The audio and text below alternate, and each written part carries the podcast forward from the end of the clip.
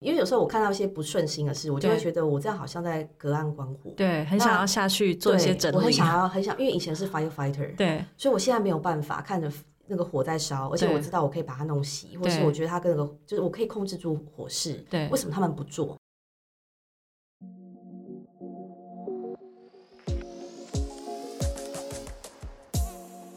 嗨，各位 Care 的听众，欢迎来到 Leading Ladies 的单元，我是主持人 Tiffany，也是 Care 的创办人。在我们的节目中，透过我和各产业女性领导者的对话，了解 diversity、equity、inclusion、DEI 这个目前的显学，inclusive leadership、sustainability、growth mindset 等议题的讨论，以及更具全球视野观点的各产业 insight，和我们一起打造你的影响力，成为你想象的领袖。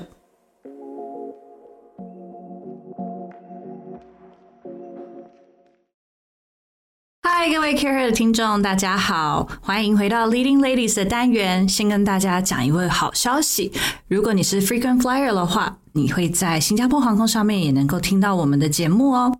我们今天邀请到的来宾呢，他跟我们很有缘分，他是我们的会员，也是我们的好朋友。到后来呢，我们发现他有太多太多很棒的 insight，然后应该要把他抓来跟我们分享。所以，让我们今天来欢迎的是 Iris 林，他以前呢是渣打银行以及许多外商金融业的 HR business partner，现在呢他回到家族企业欧敏集团作为董事长特助，所以有呃过去在外商里面的一些经验，也有现在在准备接家里事业的一些经验，刚好可以跟我们多多分享有关于 inclusive leadership，还有很多许多呃组织文化 DEI 相关的一些经验分享。那我们先请 Iris 来介绍自己好了，欢迎 Iris。谢谢 Tiffany。那嗯，各位 Care 海内外的听众朋友们，大家好。哇，海内外耶！真的要非常恭喜 Care Her，这真的是一个非常就是嗯，我觉得非常为他们开心，这是一个非常棒的 achievement。谢谢谢谢对那，Iris 好像是我们的忠实听众，过去对对对，其实我在我是在去年的时候才呃第一次我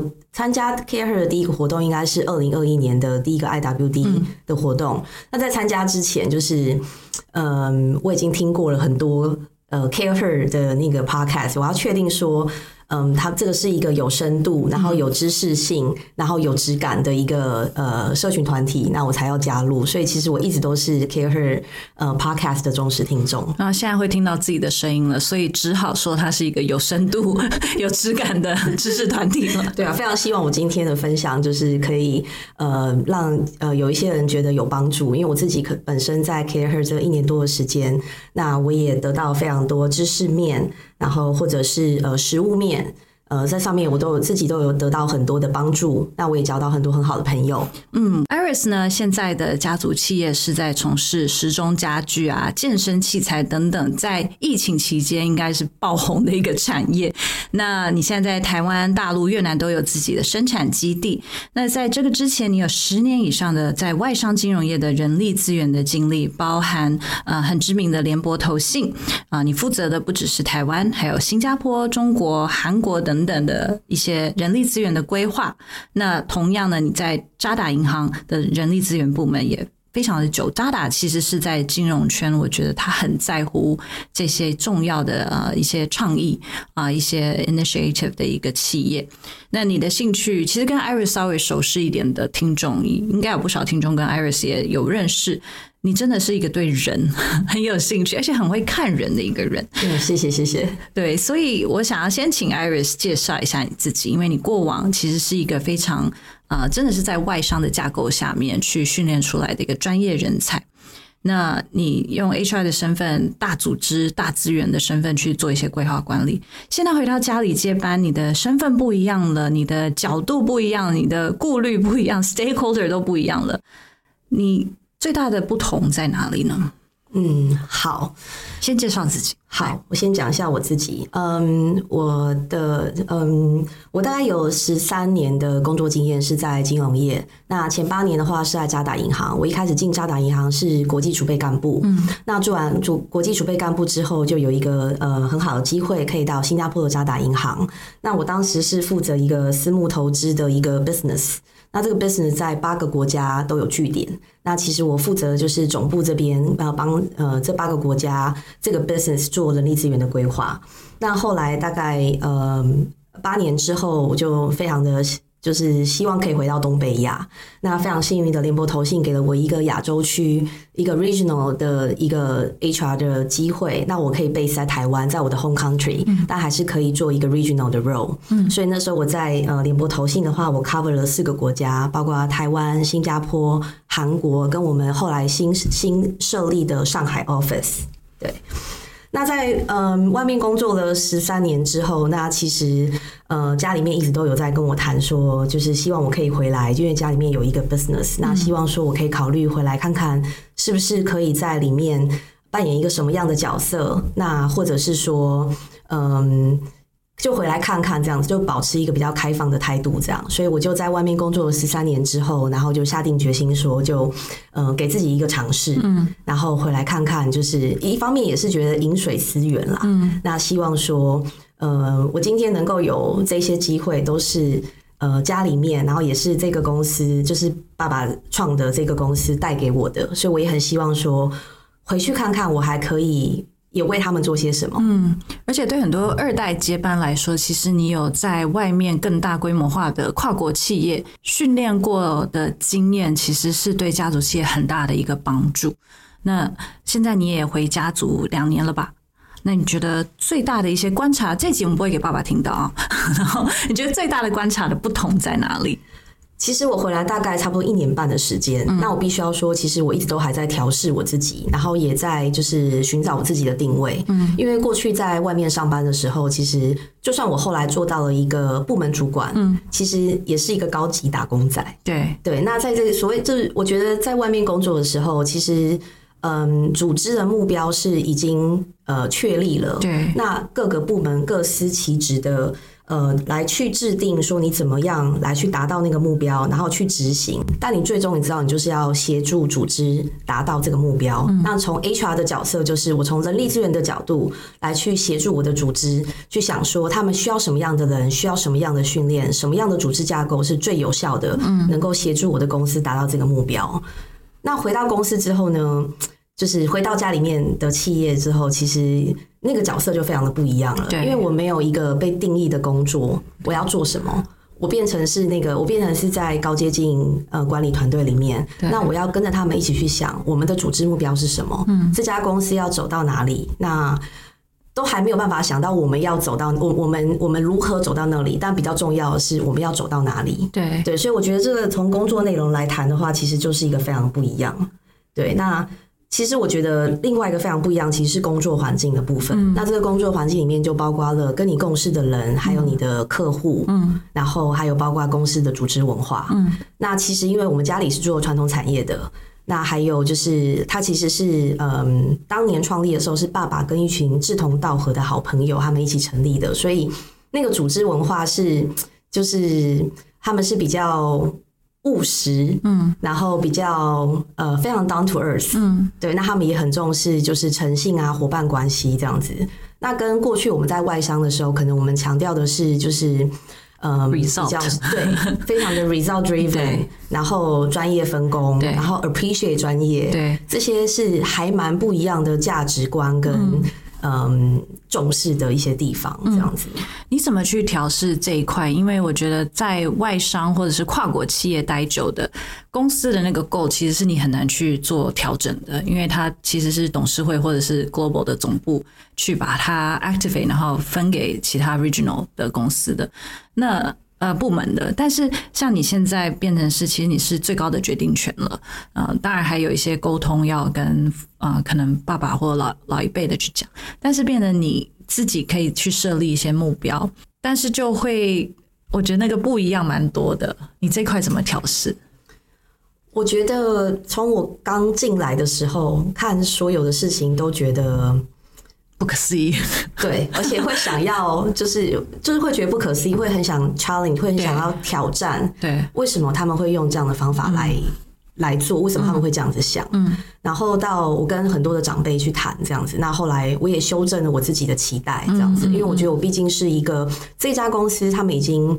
已经三十年了，照这样的方式对对对办了三十对对对年。对，所以我觉得很多事情就是不急着在就是一朝一夕之内要做一些改变，这样。那我也一直在修整我自己的心态，这样子。我从一开始的时候觉得我给我自己两年做观察的角色，到我现在我觉得我给我自己五年。嗯嗯。那因为我觉得我从进来看每一件事情都觉得希望可以对。对，就是很希望能够做一些调整。到后来，我觉得有一些事情它其实是有一个原因的，对，就是他为什么要这样子，而且因为他们这样子做，可能带来了一些超出我们期待的好的一些结果。这样，我懂得去 appreciate 可能上一代他们的智慧。嗯嗯嗯哎、我觉得你这样讲很有修行哎、因为很多时候，我觉得这也是世代的差异。很多时候，二代、三代接班的人，他看不到老一辈他们所在乎的点。就像你刚刚说，你们家啊、很在乎伙伴跟诚信关系，可是这在外商可能是一个无法理解的一个点。因为如果 result 不好，如果他的 profit 不好，那就算是合作很久的伙伴，可能也不值得去 maintain。那这一块可能在啊传统企业，或者是假设又是父职辈这么在乎的事情来说，他会去 prioritize 这个东西。我们少赚一点，但是我要把这个伙伴关系 keep 住，我不想对不起合作这么多年的伙伴。对对对，所以其实我觉得你刚刚讲到的那个地方，刚好也是我觉得，嗯，我觉得我在跟很多二代或者是、呃，就是不管是二代或三代，就是呃回来跟家里面的人一起共事的这些人，就是大家都都在 share 彼此之间的 challenge 的时候，好像讲的时候，有时候是跟家里面长辈的关系，或者是文化上的适应。但其实我觉得回归到最后，我觉得最重要的是这个接班人的心理素质。嗯，对，因为我觉得当你有一个坚强的心理素质，而且你知道说你回来这边你有一个什么样的目的，嗯，跟你抱持什么样的信念的时候，我觉得你碰到这些撞墙期的时候，你比较容易告诉自己说，就是嗯，不要专注在就是眼前的对，的，就是碰到的这个挫折，或者是碰到的这个挑战，因为其实你回来是 for a bigger reason，嗯嗯嗯，不是只有说你现在想要改变一个你看不惯的 process，或者是你觉得一个应该要淘汰的系统，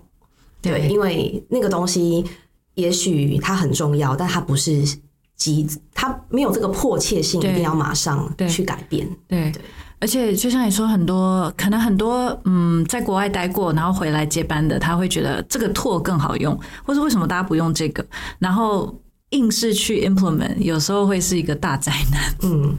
对，所以其实我也蛮 appreciate 我在外面十三年的工作经验，因为我刚好蛮幸运的，大概两家公司都算是 well established。嗯，对，那他们其实，在 process 在这些很多管理层面或制度层面，他们都非常完善。嗯，那其实过去在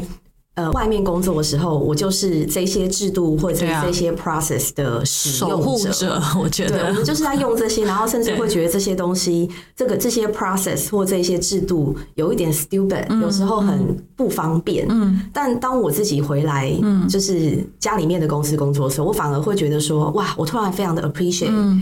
就是要有一个。呃，那个什么分这分成权责表，就是什么东西要 approve 到哪一个 level，对然后他怎么样协助你做一个更好的公司治理等等的。对我觉得那个也是一个心态上，就是之前在外面工作的时候，会觉得那些 process 非常的冗长跟没有意义。嗯，但回来了之后，会突然非常的觉得那些 form 那些 formality，你开始重视这些东西的价值，就是这些管理跟这些管理制度，然后还有一些呃 SOP 这些流程，还有很多事情的标准化，这些 operation 的一致性的重要性。对你换位思考了，所以你看到不同的东西。那其实你刚刚有讲到 operation，其实对于啊、这些跨国 established 的外商，它就是因为有这一些机制，它才有可能 scale 的这么快。那回来你现在呃家族企业也一定会面临你想要接班去做 growth 这样子的事情，尤其在人才吧，我觉得人才的制度上，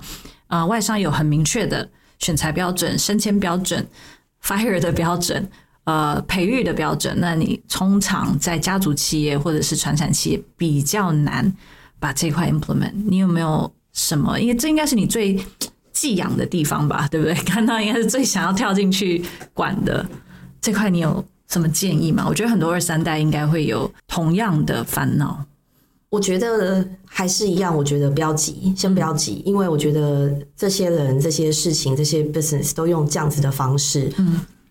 已经这样子过了。从爸爸那个时候、爷爷那个时候到现在，都已经几十年了。嗯，所以我觉得先不用心急，我觉得先去认识每一个人，然后了解每一个人跟你的组织架构，你做一个组织的盘点。你知道说你的组织里面有哪一些部门应该要被留下来，哪一些部门应该要被整并，那哪一些部门应该要被扩充？我就先做一个组织的呃盘点。然后你再去决定说，依照这个组织跟你画出来的这个 picture，你需要什么样的人才？嗯，然后你再把现在现有的人把它放进去，嗯，你就做一个客观这样子的一个，你就这样子走一遭，这样。当然，我自己目前还在，我目前都行，我目前都还在做一个观察跟盘点准备的一个动作，对。但是我觉得我现在比较重要是，我就对人要有看法，嗯，跟对我的组织的发展我要有看法，跟我知道。我希望它变成怎么样，而且它应该变成什么样子？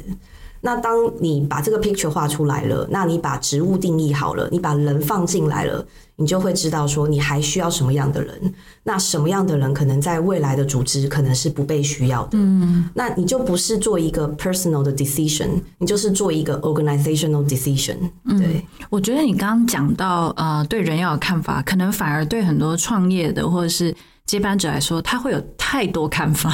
他有太多想要这个组织可以发展到的地方跟可能，反而是你怎么样去 prioritize 以及去删减那个不重要的次要。我们先因为很难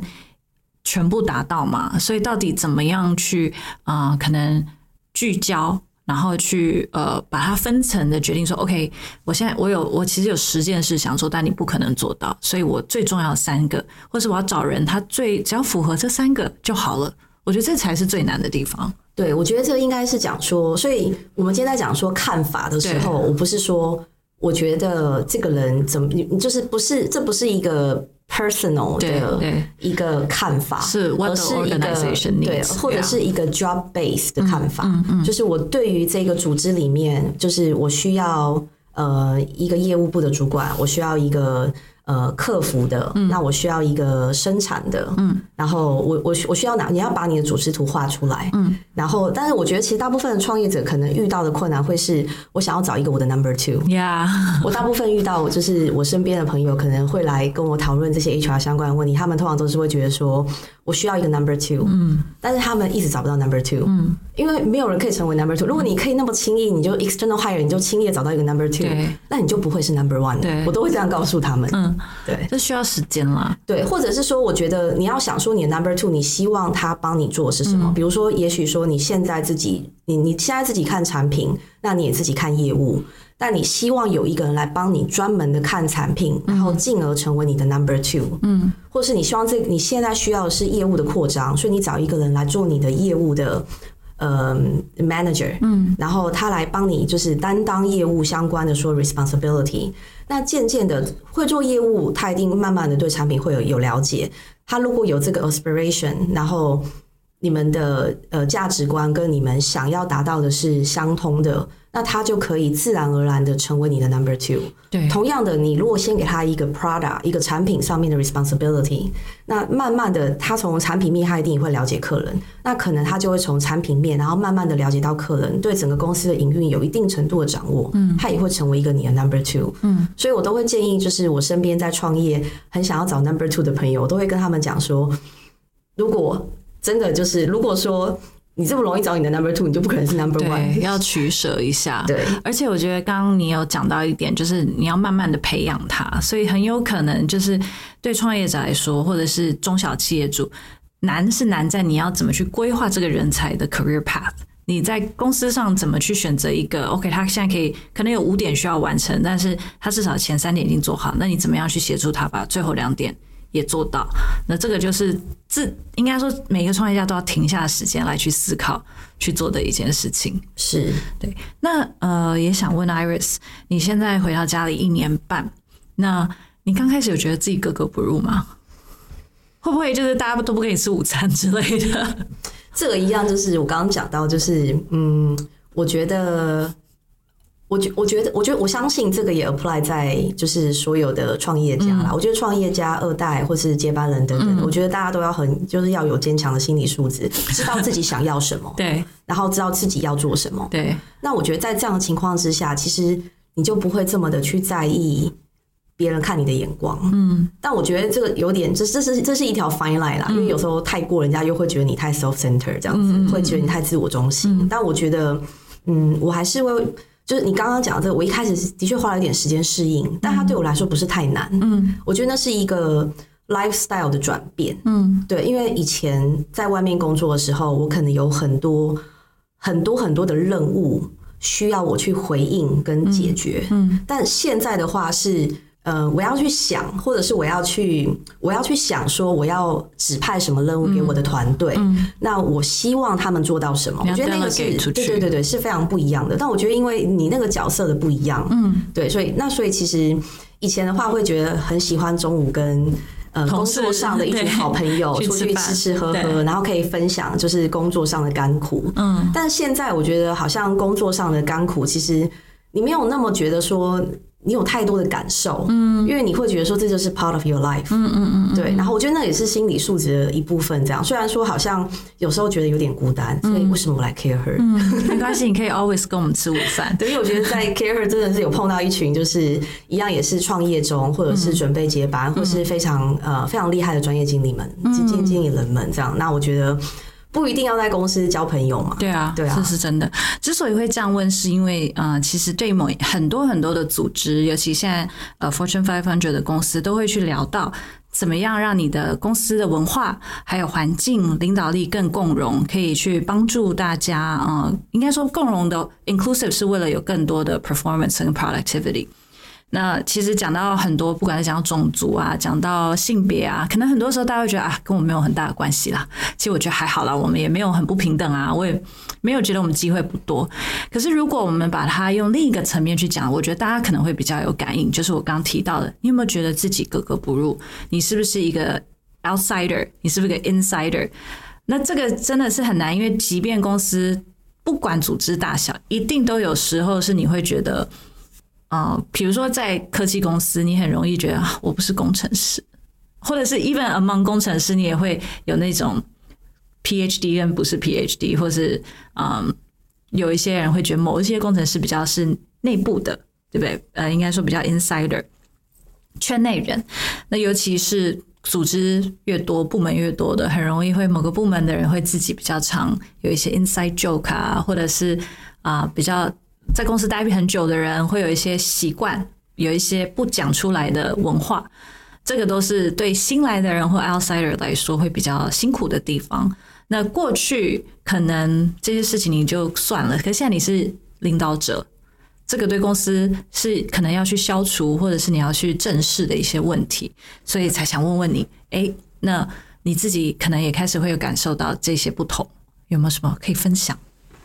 其实我觉得 insider outsider 这个概念，就是圈内圈外人这个东西。其实我觉得 insider 一般来讲就是所谓的有权利的人，嗯，那你就是有这个 authority，或是你就是通常都是意见领袖，对。然后你是一个有自信，然后你的呃你的意见会被采纳，对，声音会被听到，对对。大概其实我觉得大部分对 insider 就是就是那我觉得 apply 在职场上的话，通常就会是 manager，因为他们是拥有。呃，很多 decision 的生杀大权，不管是 hiring 啊、bonus 啊、salary 啊，或者是说，包括你可不可以请假，对，跟你有多少资源，还有像 Tiffany 刚刚讲到，就是可不可以做这个，呃，对，呃，要 assign project 给哪一个人这样子。所以通常 insider 通常指的就是就是这些拥有权利的人，那或者是可能是团队里面，呃。表现不一定是表现特别突出，但是是比较活跃的那个人，就是比较外显的，或是总是可以拿到重要的 project，嗯，然后总是可以呃 close 大的 deal 的这些人，这样子，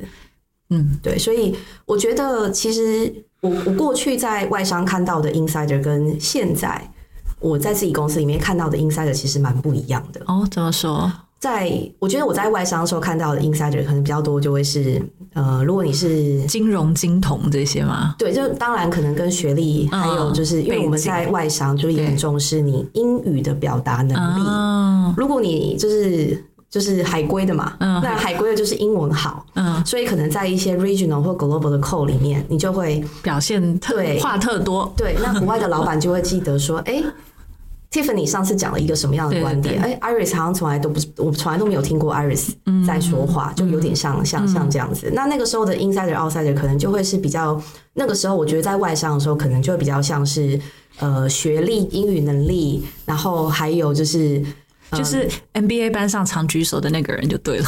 嗯，有点像。对对对对对对，然后对，那所以通常我们之前在就是在外商的时候，我们会看到这些，或者是比如说我在香港跟新加坡会看到，比如说是 expat，就是所谓的、呃外派，对外派人员，可能是欧美的人来，就是欧美的。同事，然后外派到香港或者是在新加坡，他们可能有一个不同的 lifestyle 等等的这样。那我觉得是外商看到的一些 insider，可能大家比较容易觉得他们有一种优越，优越感，还有一种就是酷，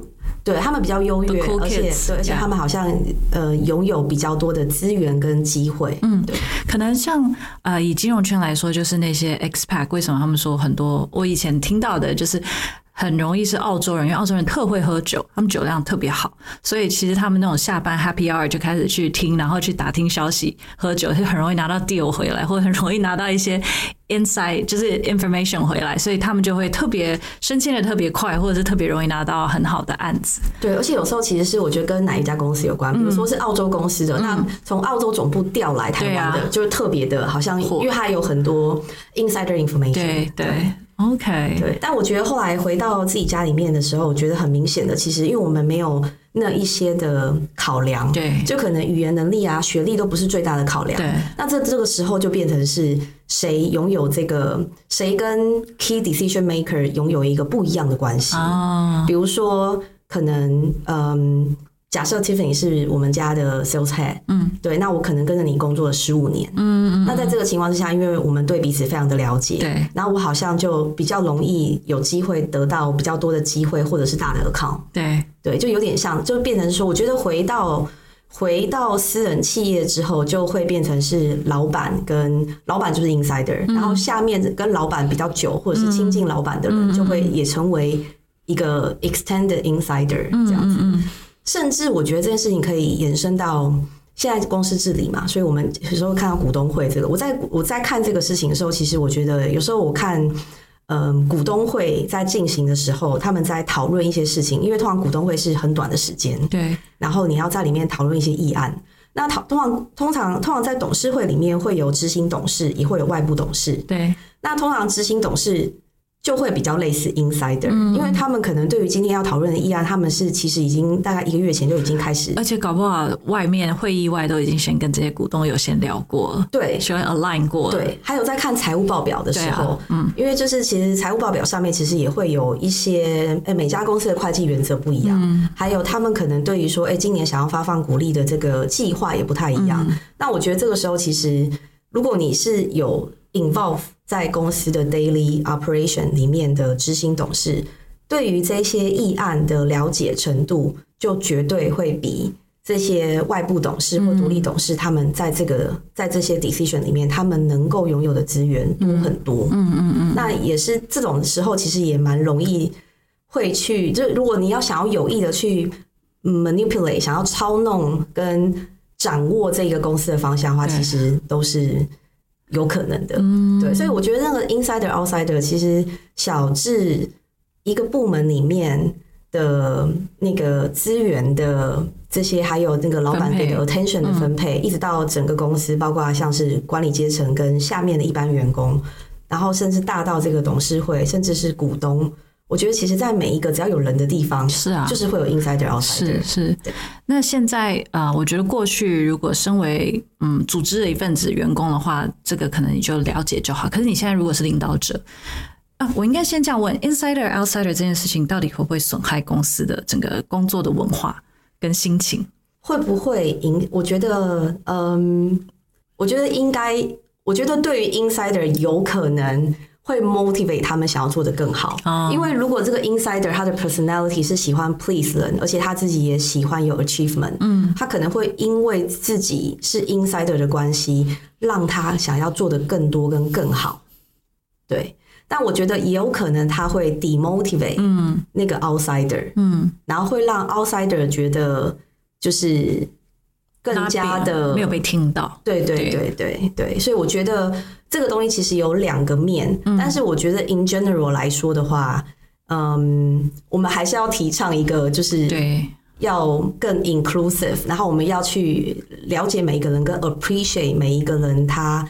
可以产生的价值。嗯嗯。这个所以，身为一个领导者，你可以怎么做？我们不一定说，我觉得完全消除这件事不太可能啊。有人的地方就一定会有所谓的圈内圈外嘛。可是，身为一个领导人，至少你要怎么样去有一个 awareness 去平衡，对不对？或者是呃，特别去 create 一个可能是让 outsider 也可以有发挥的空间或被听到的时候。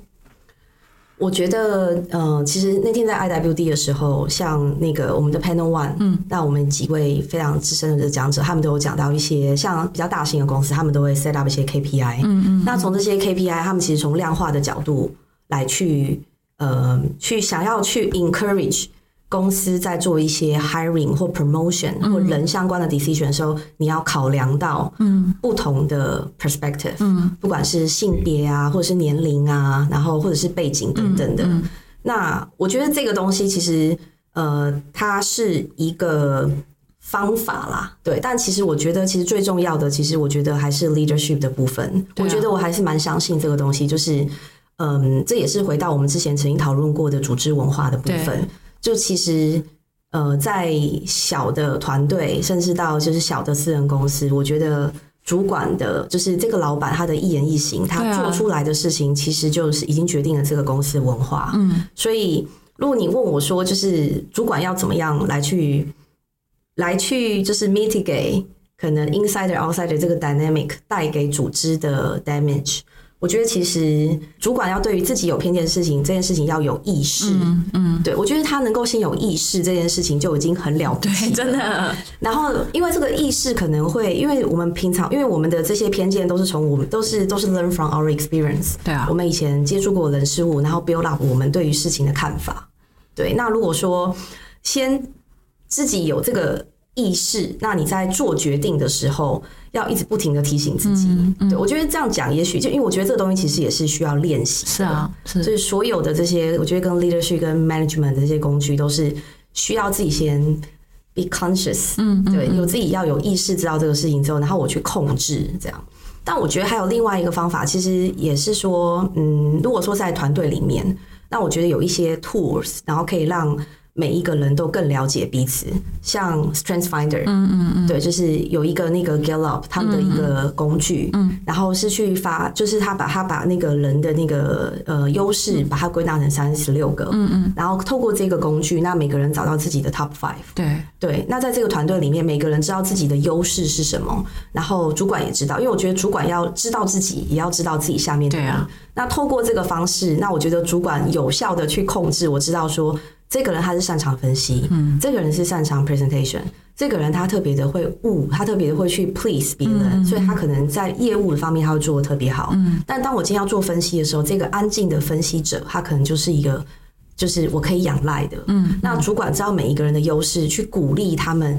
运用跟发展自己的优势，然后来创造这个团队的绩效。对，就是不要叫兔子去游泳，不要叫乌龟去跑步，对吧？对对，但我觉得其实这有两派啦，因为有一派是有比较有一派是 strength base，嗯，他相信每个人要知道自己的优势去发展优势，嗯，但有另外一派是相信说。我要做这个工作，我需要有哪一些 competency？它是 competency model，所以其实我觉得有不同派的这个、哦对但我觉得我自己是比较偏向就是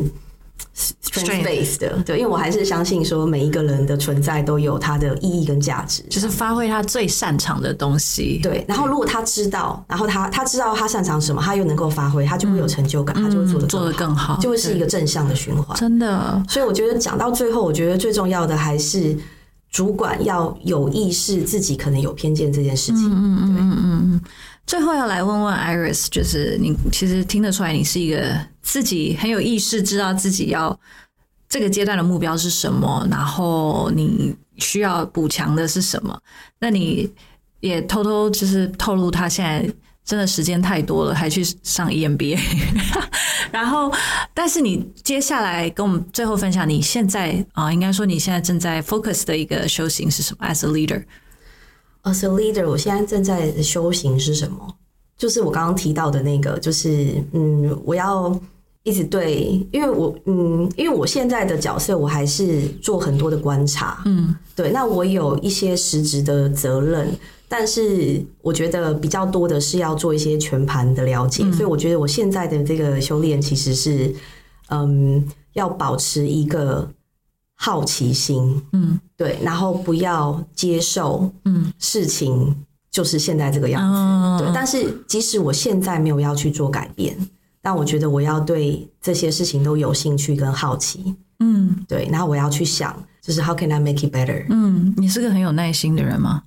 我觉得，我觉得我不是，但我觉得这我，我觉得我这一年半以来，我变得很有耐心。对对对对，但我觉得这个中间的冲撞其实是，就是因为其实我爸爸也像我的 mentor，其实我大概有两个 mentor，一个是我爸爸，他是董事长，还有我们的副董事长，他们两个都算是我的 mentor。那他们其实一直都有告诉我说，就是呃，因为有时候我看到一些不顺心的事，我就会觉得我这样好像在隔岸观火，对，很想要下去做一些整理，我很想要，很想，因为以前是 firefighter，对，所以我现在没有办法看着。那个火在烧，而且我知道我可以把它弄熄，或是我觉得它跟那个就是我可以控制住火势。对，为什么他们不做？对，那他们就会告诉我说，你就先让它烧，因为他们他们说隔岸，他们他告诉我说隔岸观火有两种，一个就是隔岸观火你什么都不做，另外是隔岸观火，但是你一边想你要怎么样来去那个，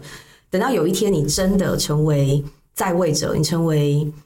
执行长的时候，那个时候你再来施展你的手脚。但是现在他们觉得对我来说，而且我后来也白应这个，我觉得我有一个很好的 advantage，嗯，那可以用一个董事长特助的角色，然后去认识所有的人，然后了解我的 business，然后懂每一个产业的市场跟它的趋势，嗯，然后再来去决定说下一个十年我们要走到哪里。嗯，很棒哎，从一个 problem solver，然后做 execution，到现在你开始啊，可以放得更。换位思考，然后去了解别人的 perspective，然后再去可能做出一个真的更全面的一个计划。这也是我对我自己的期许，希望好我们。或许过一阵子可以再 revisit，你有没有做到这些事情？我们今天很谢谢 Iris 给我们的分享，也希望他的这一些经验可以给更多，不管你是正在创业，或者是你是中小企业的接班，或者是家族企业的接班者，能够了解说你现在遇到的问题，不只是只有你在遇到，那其实有很多人也有相同的经验跟啊，应该说面对同样的困扰，所以也希望这一集可以让大家找到更多的可能。谢谢。谢谢 Tiffany，谢谢 Care Her。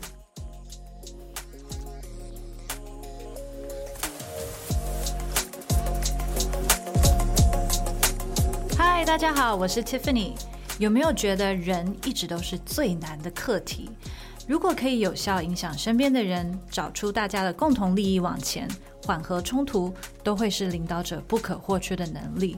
于是，在这个月三月三十一号的星期四七点到九点，Care 的 Salon Talk，我们邀请到了两位，我觉得是最会缓和冲突、影响人的两位专家。也就是我们都很熟悉的美商奇异公司政府及政策事务总监的 Gwen，以及品会的共同创办人 Peter，和大家聊聊所谓的利害关系人的议和 （Stakeholder Engagement）。